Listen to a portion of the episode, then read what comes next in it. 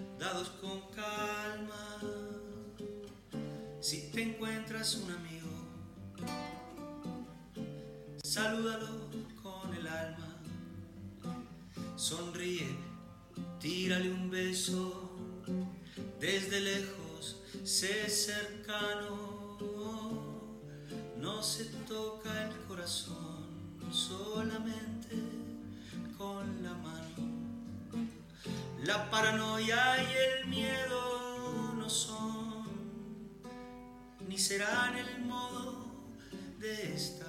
Saldremos juntos, poniendo codo con codo. Mira a la gente a los ojos, demuéstrale que te importa. Mantén a distancias largas tu amor de distancias cortas. Si puedes, no te preocupes, con ocuparte ya alcanza y dejar que sea el amor el que incline la balanza. La paranoia y el miedo no son, ni serán saldremos juntos poniendo codo con codo.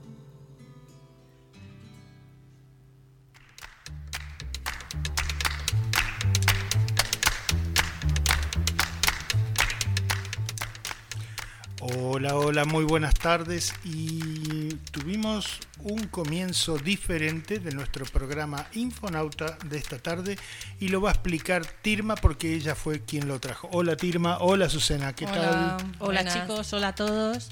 Pues la verdad es que mm, es una historia eh, fantástica contada en una canción que es la historia de lo que nos está pasando a todo el planeta, pero relatada de una forma eh, mágica, que son con las palabras de Jorge Dressler. Yo me quedaría con lo de que hay otras formas de tocar el corazón aparte de las manos, eh, hablando de la distancia que tenemos que mantener entre todos con esta pla- o sea, epidemia que hay.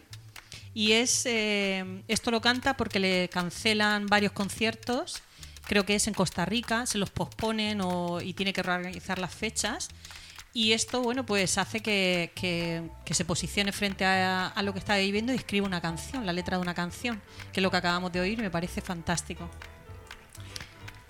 La verdad que el- el- es, es un iluminado este Es hombre. un, sí, es, es un mago de las palabras. Sí, Yo sí, creo que es, tiene un mucho iluminado. talento. Sí. Yo todas sus canciones, a mí hay una canción que me encanta se llama Todo se transforma. Y luego otra que habla de las religiones, que soy un moro judío o algo así, dice. Mí me, me apasiona este Es un, hombre. ca- un cantautor tipo, Precioso, tipo sí. Marwan también, que es... eh, a mí me encanta este tipo de, de- de cantantes y bueno, eh, digamos que de lo negativo que estamos pasando en estos últimos días, semanas, meses, Mm. eh, sacamos algo positivo y es que al final valoramos más este tipo de cosas, el mundo de la cultura, Mm, sí. eh, que muchas veces es desprestigiado o no valorado por muchos políticos o por, no sé, por, por las instituciones en general y que ahora tanto está haciendo por la gente que está ahora sola en casa y que no puede hacer nada y demás. De hecho, muchos conciertos, sobre todo Italia y España, de donde nos viene más, más información ahora por lo menos estos últimos días, que es que muchos, muchos cantantes están haciendo conciertos del salón de su casa, gratuitos, eh, a través de redes sociales tipo Facebook, Instagram y tal. Y me parece que son iniciativas súper bonitas porque al final, y, y- y cantantes como este, es que Marwan, que es uno también muy famoso en, en España, también ha hecho algo así parecido y, y están sacando canciones acerca de esto y me parece que es súper bonito. Sí, yo quería, estaba, estaba escuchando a Azucena y hay una anécdota. A mí no me gusta la, la ópera. Y como yo hay mucha gente que no... Yo Y resulta que tanto en Italia como en España, que están, son países que están en cuarentena y todo el mundo tiene que estar en casa, pues eh, creo que fue el lunes o el martes, eh, a las 8 de la tarde todo el mundo sale a los balcones pues a aplaudir pues a todos esos profesionales que siguen en la calle, eh, repartidores, médicos, etcétera. Y resulta que hubo una cantante de ópera en Barcelona que se emocionó, salió a la terraza y vio todo el mundo aplaudir y empezó a cantar. Se quedó todo el mundo callado escuchando ópera. Entonces, todas las noches, desde ese día, sale y canta ópera. Y claro, la gente se emociona porque la vives de una manera diferente de- desde un teatro que de repente desde tu casa, ¿no? Es una mujer que ha dado conciertos en, en Nueva York y tal, y digo, fíjate que si yo estuviera ahí, también me gustaría la ópera, porque creo que se vive de otra manera. Muchas veces es el receptor el que, el que tiene que cambiar. Creo que, creo que están haciendo muchas cosas bonitas de esto. ah, O sea, cosas bonitas como esto. el- también vi hace poquito también en Italia que dieron como un concierto. Un chico sacó el piano que tenía en casa, lo sacó al balcón. Y luego había un vecino que tenía un saxofón y le dijo, oye, ¿y si tocamos juntos. Y era como, o sea, qué bonito, o sea, qué Claro. emocionante, qué... qué... Buah, Sí. maravilloso, maravilloso. Y después está la naturaleza, que es maravillosa, porque ha salido una noticia que es fresquita es del día de hoy en Venecia, que con esto de que no hay turismo, casi turismo por las calles, eh, no las calles, por los canales de Venecia, se ha llenado de peces, se ha llenado de patos y de cisnes, Y está todos transparente. los canales, y se ha puesto clara el agua nuevamente. Sí, La naturaleza tiene una recuperación, es prodigiosa sí. y automática. ¿eh? Sí, sí. Y además ya no es la teoría, ya no es la previsión que hacen los de Greenpeace diciendo, Sí. si no hubiese tráfico, no, no, es que ya lo vemos, es que no hay tráfico y se recupera en una semana, 10 días. De repente tienes una ciudad que muchas veces, yo no he estado, pero eh, dicen que a veces llega a oler mal porque no da basto la ciudad, o sea, Sí. mucha gente, canales, eh, barcos, eh, basura, etcétera. Y, y claro, eso desprende un... Y, y ahora está limpísima, porque no se transita. Hay un vídeo que se ha hecho viral sobre, de una psicóloga italiana, no sé si la habéis escuchado, que dice algo así como cuando el mundo se satura tanto con el tema de contaminación, no sé qué, parece que el mundo envía esto como, como para darnos una lección, en plan de no cuidáis el planeta, no pasa esto, pues pues esto es lo que hay. Y parece que no sé, ¿verdad? Como que es el ciclo para que todo vuelva a comenzar y nos dé un, esta pandemia nos dé una lección para cambiar la forma de ver las cosas, tanto socialmente, económicamente, políticamente, como que debemos reflexionar y creo que vamos a tener tiempo para ello porque muchos no vamos a estar, no van a estar solo 15 días, sino mucho más tiempo en cuarentena, así que hay tiempo para pensar. Esperemos Sí, que salga algo bueno de esto. Cuando fue el 11 de septiembre el, el ataque a las Torres Gemelas, Estados Unidos cerró su cielo de vuelos totalmente durante una semana. Bueno, la polución bajó en ángulo recto. Sí, sí, madre mía. Con los millones de vuelos que hay diariamente, eh, solamente en los Estados Unidos, este, Claro, es eh, bastante contaminante. Claro, sí, está claro. bastante contaminante. Y el planeta llega un momento en que le das un respiro y parece como que lo, lo, lo muestra, ¿no? sí, sí, Mm, sí, mm. tal cual. Sí, también estábamos hablando antes del programa de esa recuperación del vecindario. Estábamos hablando antes de Mm. las grandes ciudades, ya no sabes quién, quién vive a tu lado y de repente sales al balcón y está el vecino que nunca habías visto. O sea que creo que también es algo positivo, no solo mm, ecológica, de- de- en el área ecológica, sino también en el área social. Veremos a ver la parte económica, eso sí eh, creo que va a ser un desastre. Pero bueno, Sí. Bueno, en Sí, cuanto en cuanto a las relaciones sociales creo que creo que bueno, pero bueno, todo tiene su parte positiva y su parte negativa. Desde luego la economía ya veremos cómo va a acabar. Tú traías Bueno, otras cositas. Sí, traía otras noticias, algunas eh, no relacionadas con esto, pero sí que muestran un poco que estamos muy colapsados de hablar del coronavirus Mm. y resulta que hay un brote de dengue en América Latina que la, la Organización eh, eh, Panamericana de Sanitaria, eh, la OPS, no sé exactamente si es así, las, las siglas son así, pero no sé, es Organización Panamericana de Sanidad. Dice que en el 2019 hubieron 3.200.000 casos.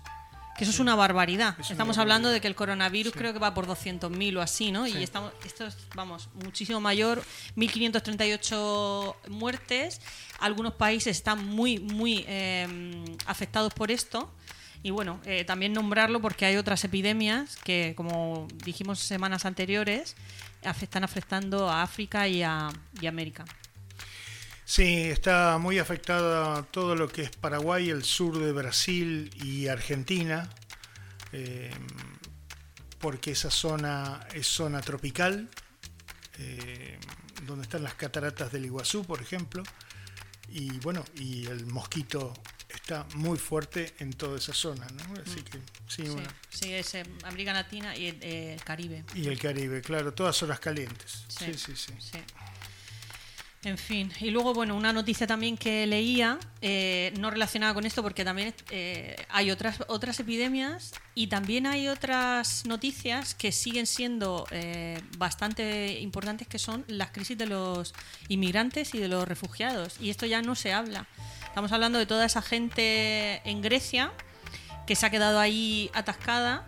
Y luego también un caso de una mujer, en, esto sucedió en, en la frontera entre Estados Unidos y México, que intentó saltar el muro. Es una mujer de 19 añitos, estaba embarazada, de, procedente de Guatemala, y falleció en la caída. Se cayó de espaldas y falleció. Le, le intentaron hacer una, una cesárea de emergencia y tampoco pudo sobrevivir. Entonces, todas estas cosas están pasando, ¿no? Y no se escucha nada, Y está no todo escucha nada, tapado claro. por el tsunami este Sí. mundial. Sí. Sí, yo, bueno, no, no me voy a poner como, como Don Quijote con los, con los molinos de viento, ¿no? Pero sigo siendo bastante crítico al, al- al respecto, pero bueno, no se puede ir contra la corriente. Sí, pero bueno, un, to- un beso a todos los países de América Latina, el Caribe y en especial a Guatemala, que es de donde era esta chica. Exactamente, y a todos los que están aguantando la cuarentena también, paciencia, eh, es lo que hay. Eh, supongamos que es, es para mejorar, es para que todo se mejore. En cuanto el tiempo cambie, eso, eso se supone que va a dar un alivio al hemisferio norte y bueno, tendrá que cuidarse el hemisferio sur, los países que tienen clima un poco más fresco. Por suerte no tienen el frío que tienen al, la mitad norte del hemisferio norte, que es, es muy fuerte. El- las temperaturas bajan con a menos 15, menos 20, menos 30 y eso, eso no ayuda a nada. Pero bueno, todo el mundo tiene que cuidarse. Sí. Sobre todo la franja, la franja de, de- de arriba de todo, de mayores de 70, 75, que son los más afectados. ¿no? Mm. Y las personas inmunodeprimidas, Exacto, sí, sí, sí, sí, por trasplantes o por enfermedades, corazón. cáncer, sí, sí, sí, sí. Eh, niños, niñas, continuamos con nuestro programita, ¿qué les parece? Vamos, vamos a ver, que hemos traído temas interesantísimos. Bueno, vamos con ello.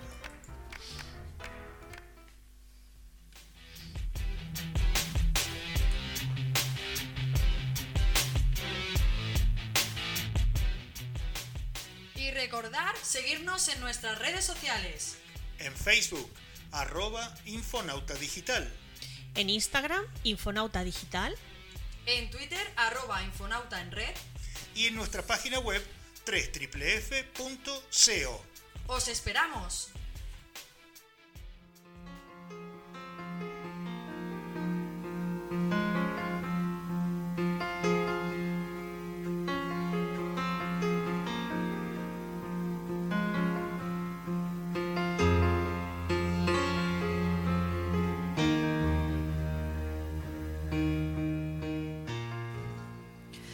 Pues hoy traía un tema que me parece muy interesante sobre las mujeres en la India y las mujeres sobre todo en zonas rurales y el, el proceso de cambio que muchas veces llega a impactar a toda una comunidad.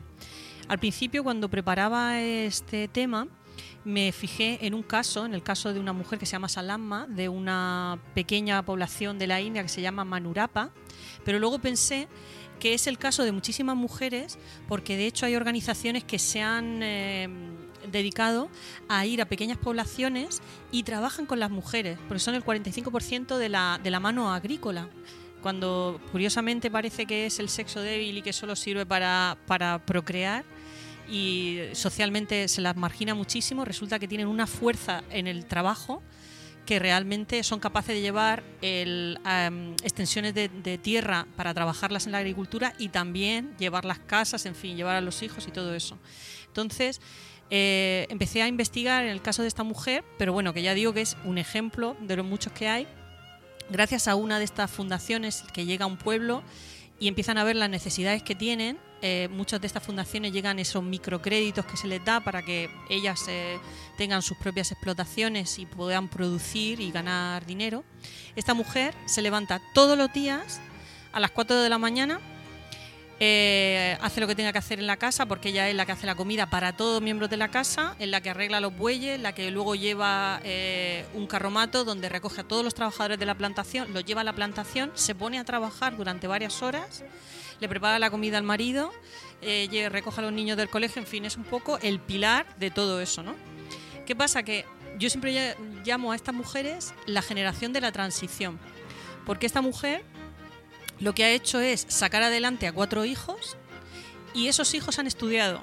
Es decir, ella ha dicho, yo me sacrifico, ella, el marido, mm, sí, pero no, ella dice, bueno, nosotros las decisiones las tomamos juntas, pero ella es la que coge el carro, la que recoge a la gente, la que trabaja, la que trabaja dentro y fuera, y tiene 60 años. O sea, es una mujer, la ves, la fotografía está muy envejecida. Ya digo que es un caso que no le quiero poner nombre porque creo que hay muchísimas mujeres así en la zona rural de la India ha sacado adelante a toda una familia. Entonces, estos cuatro hijos, dos de ellos van a la universidad, las hijas pudieron estudiar, pero han decidido casarse. Pero ella es un poco esa generación de transición en el que tiene más libertades que tuvo su madre. La sacaron del colegio cuando apenas eh, tiene conocimiento de ningún tipo de escritura, lectoescritura. Y ella es un poco la que da el paso y la que hace que sus hijos se coloquen en el, en el siglo XXI, ¿no? Entonces era un- hablar de todas estas mujeres que, les dan la oportunidad de, hacer algo y además eh, eh, oí un, reportaje de una persona que trabaja en la Fundación eh, Vicente Ferrer, creo que es, y decía que el hecho de que ellas sean las que gestionan, las que deciden, lo que tienen que plantar, lo que no, que además no pueden decir que son ellas las que lo deciden, siempre dicen que lo deciden con el marido, pero realmente son ellas las que saben del campo y las que deciden, ¿no? Y eso le da una capacidad de decidir que lo quieren, que quieren transformar su, su hogar. Eso es lo que hace que ellas quieran transformar a sus hijos. Es decir, si yo puedo decidir, mis hijos decidirán más que yo. Entonces es el motor de cambio que muchas veces en las zonas rurales, que no se ve tanto como en las ciudades, las zonas rurales esté cambiando. Es gracias a todas esas mujeres que yo le llamo de transición, eh, que conectan un poco eh, zonas muy atrasadas socialmente con la modernidad de, de los derechos de la mujer. Me parece fundamental. No sé qué pensáis. Y aparte el, el hecho de que no tienen voz. No, no, no tienen voz. No tienen voz, están, el- hacen toda esa, esa bestialidad día de trabajo, 7x7, porque no deben descansar nunca, este, y es totalmente anónimo, ¿no? Es- eso, eso es lo que más me llama la atención. Sí. Eso es lo que más me llama Creo la que, creo que es eh, una de tantas mujeres adelantadas a su tiempo. Y con el tiempo no me refiero a la época en la que suceda. No creo que esa mujer sea así porque nació en tal año, sucedió esto, tal guerra o tal. No, es gente que nace con esa Con capacidad y con esa fuerza Sí.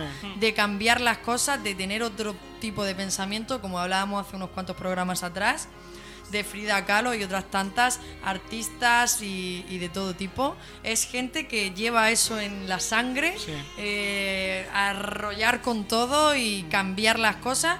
Y aunque, aunque muchas acaban siendo invisibles eh, y se les reconoce luego, a posteriori, todo lo que han hecho en vida.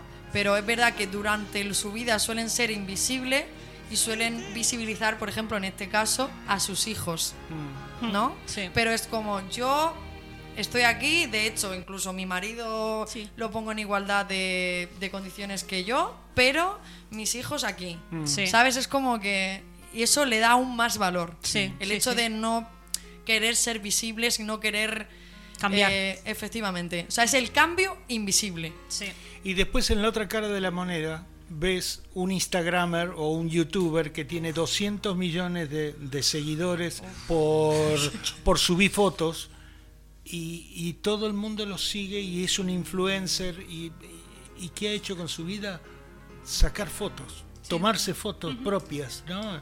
Eh, a, al- a veces con mucha suerte en, en 500 lugares del mundo, pero diferente. No, no es trabajar 20 pero horas a la- no al es día. trabajar, no. No, es trabajar 20 horas al día. Eso- Bueno, esos, como- son, esos son los, las medidas que tenemos ¿no? hoy día. Sí, es verdad. Además, Como me parece muy decía- interesante la reflexión. Como decía un filósofo, ahora mismo no recuerdo quién, que cuando la tecnología superase al ser humano, que la algo así como relacionado con la estupidez humana, ¿no? Pues eh, ya hemos llegado. O sea, hemos llegado literal a ese. Yo, de verdad, que muchas veces digo, en serio. O sea, las cosas que tengo que ver, de verdad, Sí, es que. y es- escuchar. Sí, sí, sí, es horrible. Escuchar. O sea, yo creo que vamos hacia atrás.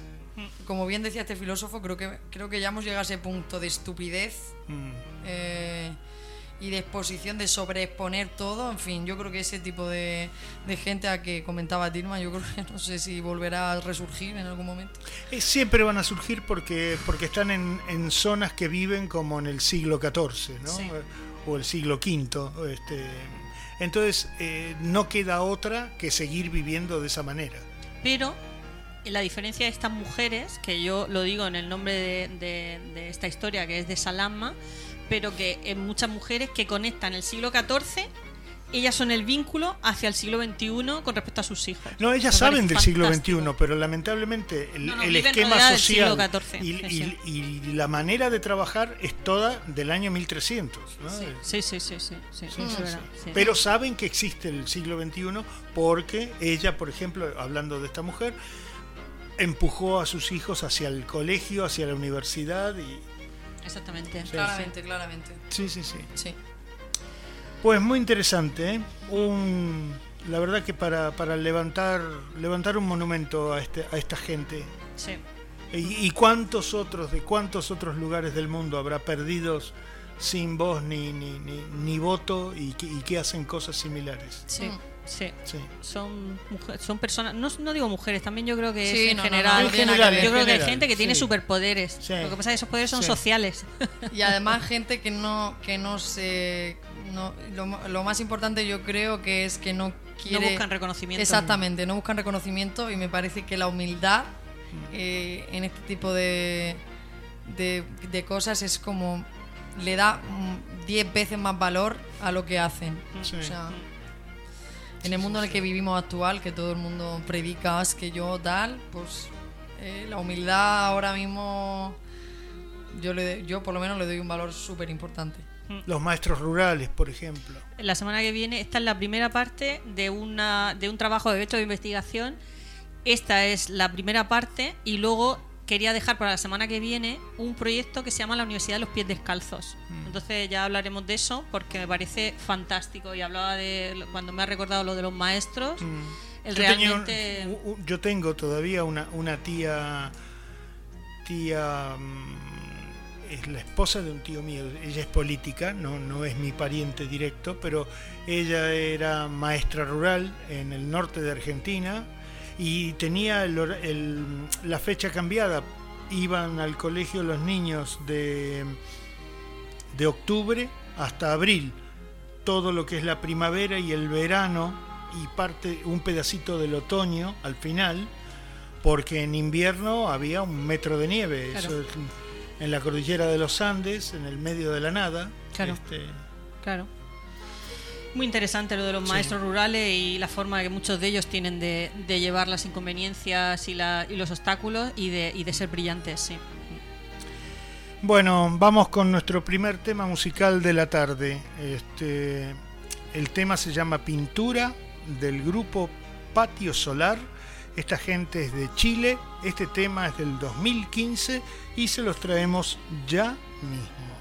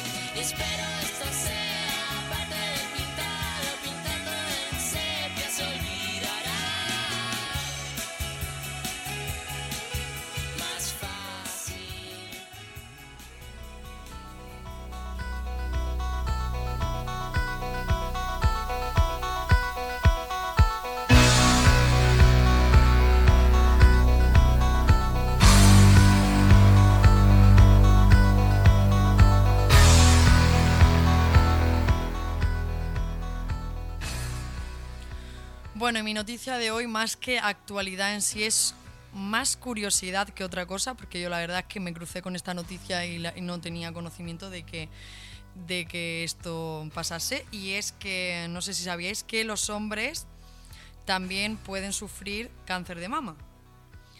Aunque lo sufren con una frecuencia mucho menor, mucho, mucho menor que las mujeres. Se estima que entre el 1 y el 2% de los diagnósticos de este tipo de tumores se realizan en varones, o sea, solo un 1 o un 2%, pero es verdad que, bueno, aún así eh, es, es, es importante. La principal diferencia entre hombres y mujeres es cómo nos esperan los cánceres de mama en la población eh, masculina, pues se detectan cuando están mucho más avanzados. O sea, realmente todos los estudios, todas las previsiones y demás eh, vienen va hacia las mujeres, pero nunca hacia los hombres. Eh, Álvaro Rodríguez, vicepresidente de la Sociedad Española de Oncología Médica, confirma que es un cáncer súper desconocido entre la población, al suponer que los hombres, mucha gente piensa que no tiene glándulas mamarias obvias. Lo cierto es que obviamente sí las tienen, aunque son muy rudimentarias. Estos tumores suelen aparecer en hombres que se encuentran en la séptima octava década, es decir, entre 70 y 80 años eh, se clasifican eh, igual que los que afectan a las mujeres, exactamente igual. Pero se matiza que los hombres presentan una mayor proporción de cáncer de mama relacionado con las hormonas. El oncólogo eh, relata que hoy en día se sabe que no hay tanta diferencia entre los cánceres hormonosensibles que se producen en uno y otro sexo y en consecuencia se está empezando a incluir ya más a los hombres en los ensayos clínicos de, pues, de nuevos fármacos y demás porque aunque es verdad que el índice de mortalidad, de hecho el cáncer de mama a nivel mundial es una de las enfermedades que, supone más tasa de mortalidad entre las mujeres, cierto que los hombres, como se lo pillan muy tarde, al final los poquitos casos que se dan suelen acabar mal. Eh, en cuanto a los factores de riesgo que predisponen a padecer esta enfermedad, los expertos advierten de que no existe una relación tan clara como la que puede suponer cáncer de pulmón y tabaco. Eh, lo que sí es evidente es que el componente genético, al igual que la mujer, pues juega un papel relevante. Se calcula que hasta el 40% de los cánceres de mama en el varón guarda relación con mutaciones en los genes.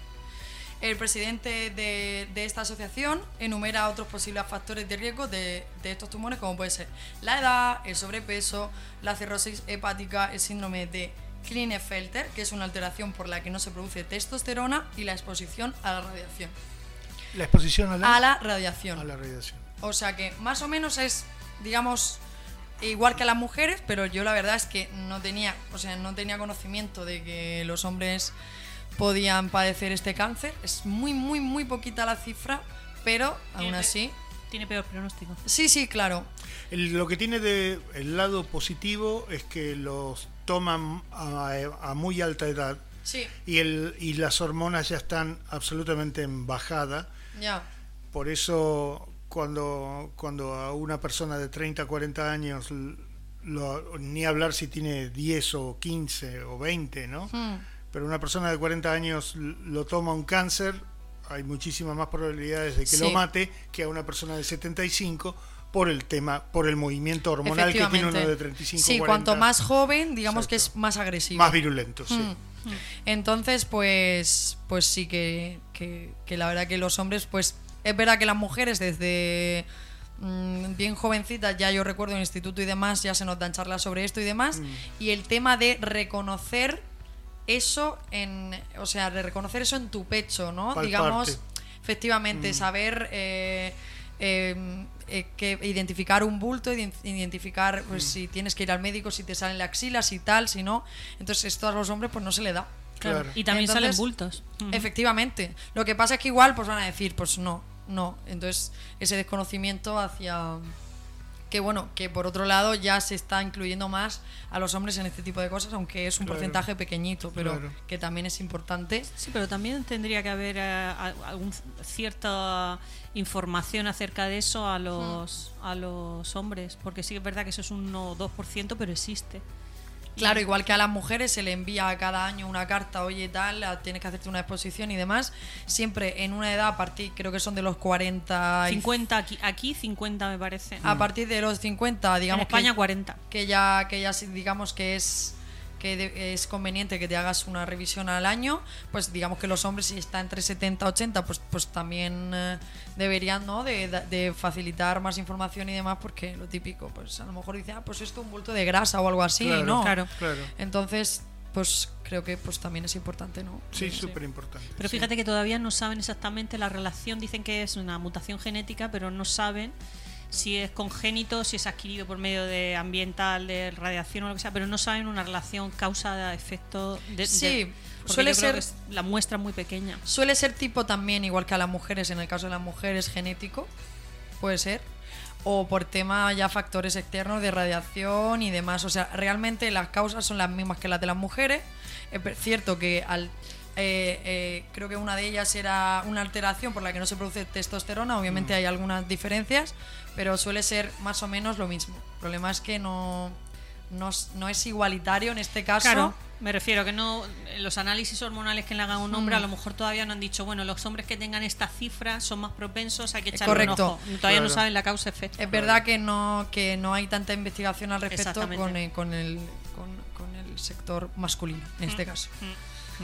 Muy interesante para tener en cuenta nosotros, cuidado, Hombres. todos nosotros. bueno, siguiente tema musical. Eh, este tema es de Argentina, como pueden notar, hemos esta semana hemos traído del cono sur, le ha tocado a dos del tres del cono sur de, de Latinoamérica, Chile y Argentina. Este tema es del 2017, se, se llama Usted señálemelo del grupo Big Bang y nos vamos ya mismo con ellos.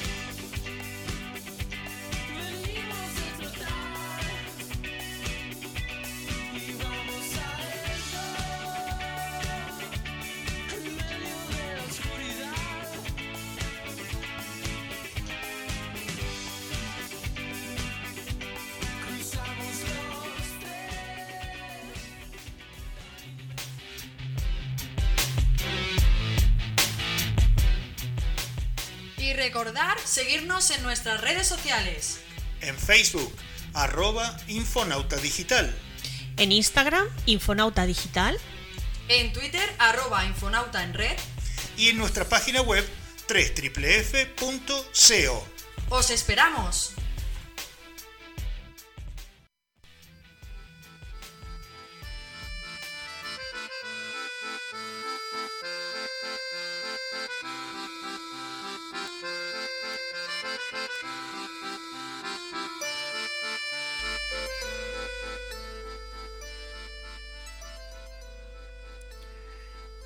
Esta musiquita de fondo te muestra que hoy tenemos series de TV.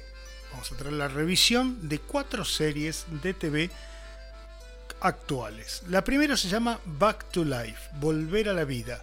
Es una comedia dramática británica que consta de seis episodios de una duración de entre 23 y 25 minutos y que se emitió en abril del año pasado y que ha sido renovada para una segunda temporada. Su trama es actual y transcurre en el pequeño pueblo costero de Hythe, en el condado de Kent, en Inglaterra, donde la protagonista, Miri Matheson, regresa a casa luego de cumplir una sentencia de 18 años de prisión por asesinar de una puñalada a una amiga. Esto ocurrió cuando ella tenía 18 años de edad, así que la persona que volvió es una mujer de 36 años que pasó toda su época de joven adulta en la cárcel y ahora lo que quiere es recomponer su vida, pero se encuentra que es la persona más odiada del pueblo, que tiene que volver a vivir a su habitación de adolescente en la casa de sus padres, que están muy cerca de ser unos ancianos y que desconfían de tenerla bajo su mismo techo.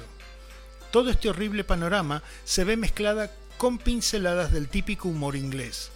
Back to Life fue originalmente emitida por BBC One y BBC Three y se podrá ver en los paquetes que incluyan a esta famosa productora inglesa. 000 o 000 es un drama de crimen italiano que consta de ocho episodios de una costosa producción internacional. Fue filmada en Italia, México, Estados Unidos, Senegal y Marruecos y entre otros, los últimos tres episodios fueron dirigidos por el argentino Pablo Trapero. La trama es actual y trata de un cargamento de cocaína desde su producción y carga, el transporte, a la llegada a destino. Entonces, en el primer episodio muestran los tres sitios protagonistas y los nombran de esta manera. El vendedor. Este es un cartel mexicano y toda la acción siempre transcurre en Monterrey. Luego está el intermediario. Esta es una compañía naviera familiar que está en Nueva Orleans, en los Estados Unidos, y esta familia tendrá acción en México con los vendedores durante el transporte marítimo de la droga, en Senegal y Marruecos, y en el destino final en Italia. Y por último están los, compradores, la Nandreta, que es la mafia calabresa en el sur de Italia. Varios de los integrantes de esta organización delictiva tendrán intervención en Nueva Orleans, en Marruecos y en Gioia Tauro, en Calabria. Es destacable que en la serie se habla el idioma de cada país, a no ser que se mezclen los unos con los otros, donde entonces se habla el idioma inglés. Zero Zero Zero se puede ver por Amazon Prime. La tercera entrega de esta tarde es The Valhalla Murders, es un típico Nordic Noir, esos policiales oscuros de los países nórdicos, donde se detallan escabrosos asesinatos con el marco de desoladas estepas heladas. En este caso se trata de una producción de Islandia y en su idioma original se llamó Brot, que significa literalmente violación. La serie consta de 8 episodios de 50 minutos cada uno. La trama es actual y transcurre en Reykjavik, capital de Islandia, donde una noche aparece muerto un hombre en un paseo marítimo de esta ciudad. La autopsia revela que fue asesinado de muchas puñaladas y algunas de ellas aplicadas estratégicamente y cuando la persona ya estaba muerta. La investigación policial los lleva al hospicio Valhalla para adolescentes huérfanos o problemáticos y que está cerrado desde hace un par de décadas. Y a una foto grupal que data de los años 70 y donde se ve a unos 10 adolescentes internos y a un par de sus cuidadores. La búsqueda y las ramificaciones de la investigación van sacando a la superficie cosas horrendas que ocurrieron en ese hospicio. The Valhalla Murders se vio originalmente en Islandia en el 2019 por el canal RV y ahora por Netflix se puede ver internacionalmente. Y la última de esta tarde es Vida. Es un drama del 2018 que lleva emitidas dos temporadas completas de 8 episodios y unos 30 minutos de duración cada uno, y su tercera temporada comenzará el 26 de abril. La trama es actual y trata de dos hermanas estadounidenses mexicanas que deben volver al barrio de su, de su, infancia en Los Ángeles por la repentina muerte de su madre.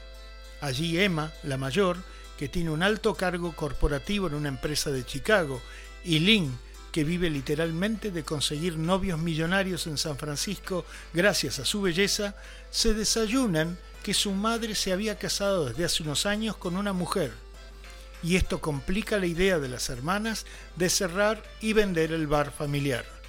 La trama es típicamente de mexicanos inmigrantes y con todos sus problemas de identidad en un país que los necesita pero no siempre los aprecia. Vida se puede ver por Starts. Bueno chicas, esta ha sido la propuesta de los cuatro de los cuatro puntos del planeta. ¿eh? Sí, Islandia, ¿no? Argentina, Estados Unidos. Islandia, Italia. Italia. eh, Estados Unidos y... me falta una. Sí, y Argentina. No, no, no está Argentina. No, y Inglaterra. Ah, Inglaterra. Eh, lo que hay es un, un- Un un- director. tres, tres episodios de la italiana, están dirigidas por Pablo Trapero, que es argentino. Lo comenté porque era el- un, dato, un dato colorido, ¿no? Y seguro que se nota. No sé, es, es, es de, es de mafia, ¿no? Eh, me llamó la atención, bueno, en, en esa serie, la parte mexicana, Sí. la brutalidad a la, a la que estamos acos- que nos tienen acostumbrados las noticias más que las que, que las series sobre cómo, cómo se maneja el- en los carteles, ¿no? Pero la, la mafia calabresa, mamá, Sí, como, sí. como en el medioevo, ¿eh? Sí. De todas maneras me ha llamado mucho la atención. Yo había oído la de Islandia, de hecho está en Netflix. De... Sí, está en Netflix, sí. Y es verdad que tiene esa estética oscura. Sí. Yo no sé si el país es que realmente, bueno, se invita a eso o, o- o que lo quieren reflejar. Pero la había visto en Netflix, todavía no la había empezado. Pero no conocía la de Estados Unidos. Me llama mucho la atención el argumento de estas dos eh, jóvenes que, que de repente se encuentran eh, este tema de la madre y sobre todo, aparte del contexto familiar, también en ese contexto de identidad me ha parecido genial la frase de un país que los necesita pero a veces no los trata bien. que ¿no? no los aprecia. Que no los exactamente, aprecia, sí. exactamente. Me, me llama la Porque atención. lo seguramente que la se veré. encuentran las dos chicas, es decir, una vive en San Francisco y la otra vive en Chicago, y hacía no sé cuánto que no veían a la madre. Y bueno, se enteran que la madre falleció y cuando bajan a Los Ángeles, al barrio este, es un barrio típicamente mexicano, y el bar se transformó en un bar de lesbianas. ¿Y esto? Y la, la que era roommate del- de, la madre, que después se enteraron que no era roommate, sino que era su esposa, Ujú. este, es una mujer lesbiana estilo masculino, ¿no? Es- y, y ellas quieren cerrar el bar para venderlo, para separar el dinero, y, y- y la que era la viuda dice no, no, de ninguna manera, Pero- porque ella amaba este bar, ¿no? Claro, y además no solo es el negocio, sino que es un proyecto que su madre hace que ellas no tienen ni idea, ¿no? Exactamente, exactamente. Va- más allá de un bar. Digamos que desconocían a su madre, por decirlo Claro. así. Claro. Los últimos Va más años, allá de un últimos años. claro, claro. Pero vida es la palabra en español En o español. es el acrónimo de algo. No, no, no, Vida. Ah, es, es la palabra en español, vida. Vida, ok. Y la serie está hablada 60% en, en español, ¿no? A pesar de que, de que es 100% estadounidense, ¿no? Ujú. Ah, pues está muy interesante. Sí, muy interesante. Está muy interesante, sí. Así que bueno, esta ha sido mi propuesta Muy variada. ahora que hay que estar en casa. Claro, es importantísimo además. Por cierto, California está también en estado de. O sea, no se puede salir a la calle. No sé si lo sabréis. No, No, se No, puede tú salir. lo sabes más que nadie por tu hermana, ¿no? Sí, Pero- sí, sí, pero ya no se puede salir a la calle. Sí, no se puede salir. Madre o sea que mía. bueno, le recomendaré la serie. Me parece muy interesante que ella siempre está a la búsqueda de, de series que estén bien. Y esta me parece muy interesante, la de Vida. Y la otra es eh, en el gigante rojo, como le suelen decir, ¿no? En Netflix, la, la de, la de Islandia, Sí, que tiene un idioma difícil, pero bueno, es, Bueno. es interesante. tremendo. O sea, yo he visto palabras que no tienen vocales y digo, ¿cómo se puede pronunciar Sí, esto? sí. Es exagerado. Mucha K, mucha J. Empezamos, pues, Sí. empezamos ya, empezando por la capital ya. Reykjavik. Reykjavik. Sí, pero que creo, por que- Dios. creo que hay un volcán por ahí que tiene un nombre que Olvídate, tiene... olvídate. No, no, no puedo. Y cuando muestran texto en la serie, eh, es, es increíble. Hay un montón de letras y que son que son desconocidas para nosotros, ¿no? Sí. Pero seguro que tiene que tener muchos conceptos y muchas cosas ese idioma, que es muy desconocido porque realmente es un territorio muy aislado. Sí. Ahora más, más conectado por las redes sociales, pero creo que, creo que ha sido un territorio bastante aislado. Tiene tener una riqueza de, conceptos de- para nosotros totalmente diferente a, por ejemplo, una persona argentina que tiene eh, una realidad totalmente diferente. Me parece Sí. Sí, sí. Este, bueno, eh, para los que quieran eh, en las redes sociales, ya saben, ahí he subido una reseña de las cuatro de las cuatro series y ahí pueden ver un, un arreglito fotográfico con los nombres de cada una de ellas. Sí, sobre todo me gusta cuando, cuando traes series porque dices dónde las podemos ver.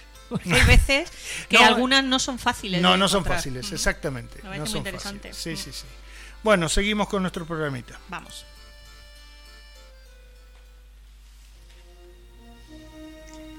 Espacio, la última frontera.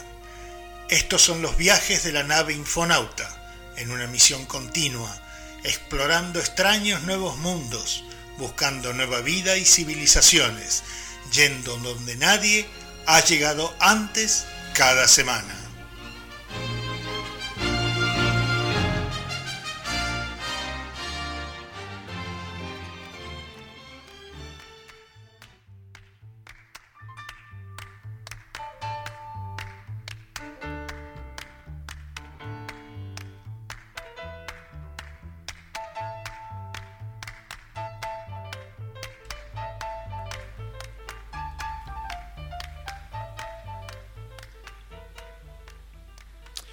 Esta musiquita nos marca que estamos entrando en la recta final de nuestro programa de esta tarde, muy variadito como siempre. Este tenemos que hablar de Tasmania en algún momento, chicas. Este, traemos una, una enamorada fresca de, de- de- de Tasmania, Sí, sí, ¿no? aunque solo, realmente, solo de la costa este, porque no me ha dado tiempo a ver más. Y de lo cercano a, a- a Hobart, a la capital. Pero claro. bueno, sí. Os recomiendo súper sobre todo el Museo Mona, que ya me recomendaron muy bien aquí mis compañeros, pero es que lo súper recomiendo porque es que casi me quedo ahí todo el día y el señor ahí en plan, eh, perdone, Ya quiere, cerramos, ¿eh? quiere transitar un poco avance. Yo ahí como enamorada de la vida allí con el con el museo tan original porque hay Sí, un poco de todo un poco y de es todo, que me sí. parece sobre todo lo que me dijiste de La máquina. de la máquina esa que es que yo me quedé Del aparato digestivo, muerta. ¿no? Sí, Sí, es una máquina que fabrica caca. Es, es la simulación de un aparato digestivo, yo Exacto. me quedé loca y dije... Y luego otras muchas tantas cosas, de sobre todo cosas de proyecciones sobre violaciones y Sí. tipo cosas duras, pero que me parecieron súper interesantes. Ya te digo, yo estaba allí embobada, en plan... Y por otro lado, horas. al lado tienes un, por ejemplo, de una cosa súper moderna, un sarcófago egipcio de hace 3.500 años, Sí, sí. ¿no? Es- Y luego la una, había una sala también oscura donde tenías que tener súper cuidado porque, me- o sea, te, te decía el, el portero, ten cuidado porque si caes al agua está bastante profundo. Ah, gracias. Está muy oscuro, voy a ir muy tranquila, gracias. Me acabas de decir, o sea, perdón.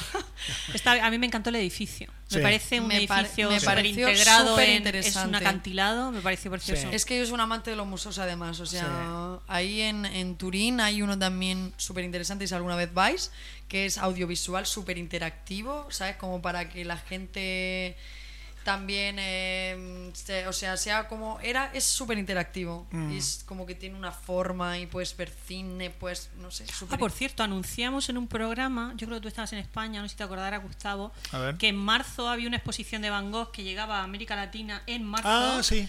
Y tenemos que, creo que en México era el primer país y era muy interactivo, lo proyectaban sobre muros, cuadros y todo eso, y, y- y tenemos que informarnos de, de eso para recordarlo. encanta, sí, lo vamos, a, lo vamos a recordar. sí. Estabas en España cuando, cuando ella lo trajo. Sí, pero lo vamos a recordar. Me parece Mm. muy interesante. eh, que Y hay que ver si lo trajeron. Sí, bueno, a lo mejor, sí, Bueno, exactamente. ahora, ahora con el- la historia, o sea, eh, o sea, es de reconocimiento el hecho que no hayamos hablado todo el tiempo del del coronavirus, porque es que mira que, que tela, ¿eh? Y en marzo también era la, la- que también lo hablamos en el programa, de reportaje de eh, Mújica y Chomsky. Sí. Ah, de- cierto. de un director mexicano. Ahí sí, ahí sí estaba yo. Y era Sí. en marzo, o sea que lo recordaremos también la semana que viene. Hay que a ver si lo han, si lo han sí. lanzado, porque además este chico puso toda la carne en el asador para lanzar este proyecto. O sea Mm. que vamos a, va a ver si- Interesante, interesante, si interesante. había Cositas crowdfunding. frescas. Mm. Vamos a verlo. Me lo apunto. Mm. Muy bien. Bueno, chicos, Frase del día y clásico lo ha traído usted, doña Azucena. Así que Correcto. usted se hace cargo. Correcto. Buena frase. Esto, esta buena frase, además que viene muy, a- muy al, al momento que estamos viviendo. De nuestros miedos nacen nuestros corajes y en nuestras dudas viven nuestras certezas. Los sueños anuncian otra realidad posible y los delirios otra razón. En los extravíos nos esperan hallazgos, porque es preciso perderse para volver a encontrarse. Es que Eduardo Galeano para mí esta, esta frase es de Eduardo Galeano, periodista, escritor y novelista uruguayo. Eh, y esta frase es de su obra más reconocida internacionalmente, que es Las venas abiertas de América Latina, 1940-2015. Es que para mí este hombre es... Bueno, Empezamos con Uruguay y terminamos con Uruguay. Correcto. Eso es cierto. Jorge Drexler cierto, y, y cierto, este hombre. cierto. Y. Fíjate, y, sin, y sin- y sin darnos Sí. cuenta, ¿sabes? O sea, bueno, pues genial. Nos ha faltado ya canción de Uruguay y ya lo tenemos todo. Pero bueno, que me parece súper interesante esta frase, sobre todo con el momento que estamos viviendo ahora. Y Entre eso- la canción que habla sobre esto y, y este te, y esta frase que, que va como anillo al dedo también con Lo hemos hecho, lo hemos hecho además Sí, a sí, tal cual al sí. momento. Al momento presente que. Y la, bueno, la canción es. Mm. Pero bueno, muy bien. ¿Qué os parece? co- Con respecto a lo que comentaste de hablar todo el tiempo del coronavirus, creo que nosotros no podemos agregar más de todo lo que se está diciendo. Mm. Entonces, lo que hemos lo que hemos hablado y lo que hemos dicho es Un enfoque un es poco. un enfoque sesgado de, de- de optimismo, tanto la canción como esta frase. Eh, sí, este, si alguien, si los que nos escuchan pretendían que nosotros es- les diéramos un, un- un adelanto de cómo está la cosa ahora, ahora, bueno, para eso tienen, Hay una saturación. hay una saturación, hay un tsunami de información Sí. impresionante. De ¿no? hecho, hemos- lo que hemos hecho es utilizar el programa para dar los datos de la, de la epidemia de dengue que hay en Sí, América Latina, que no, está, no están los periódicos a primera plana. Y el sarampión, Y el sarampión en África. que también, sí, y en América Latina también, ¿También? lamentablemente, sí. Hay casos en Argentina, hay casos en Paraguay, en Bolivia. Sí, sí, sí. Eh, bueno, frase, eh, frase, clásico inoxidable. Este no lo conoce nadie, ¿eh? Ay, no, ay, no. Se llama. A ver si lo digo bien porque no sé que mi inglés es un poco así, regular. I have had the time of my life. Mamma mía. Es el tema principal de la película eh, que nadie conoce, llamada Dirty Dancing, de Yep. 1987, que pro- protagonizó y lanzó al estrellato a Patrick Swayze. Así o es. sea que vamos con ello. Yo hacía rato que no ve, no escuchaba este tema y bueno, lo tenemos en un, en un videíto que es la canción, ¿no? Ah, para los que no se acuerden, esto ocurría en la Cuba de Batista de los años 50 y lo que está mostrando es esta chica cada vez que baila se le ve la ropa interior delante de los padres y la hermana y yo pensaba esto es más irreal pero bueno es el tema es precioso la, la canción es El baile, todo. el o sea, baile, perdona. todo, sí, sí, sí, sí. ¿En cuántas bodas no se habrá hecho Oh, ese baile? O sea, Claro. en ¿Cuánta- ¿Cuántas eh, urgencias no habrán ido a esto por el salto ese de Dirty Dancing. ¿Cuánta Claro. gente habrá terminado en ¿En urgencias por el películas no ha salido eso? Bueno, La bueno. chica aplastó al muchacho. Exactamente. ¿Cuántas veces no habrán dicho los médicos? Pero bueno, otra vez alguien imitándolo de Esta Dirty chica ha tenido una lesión en un brazo, o sea... Seguro. Así fin. que bueno, será hasta la semana que viene, chicas. Buen fin de semana y nos estamos escuchando, bueno, en algún momento de la semana que viene. Mm. Dirty Dancing, nos vamos ya mismo. I've had the time of my life. Bye. Bye, Cuidaos bye. mucho. Chao. Now I had the time of my life. No, I never felt like this before. Yes, I swear it's a truth, and I owe it all to you. I've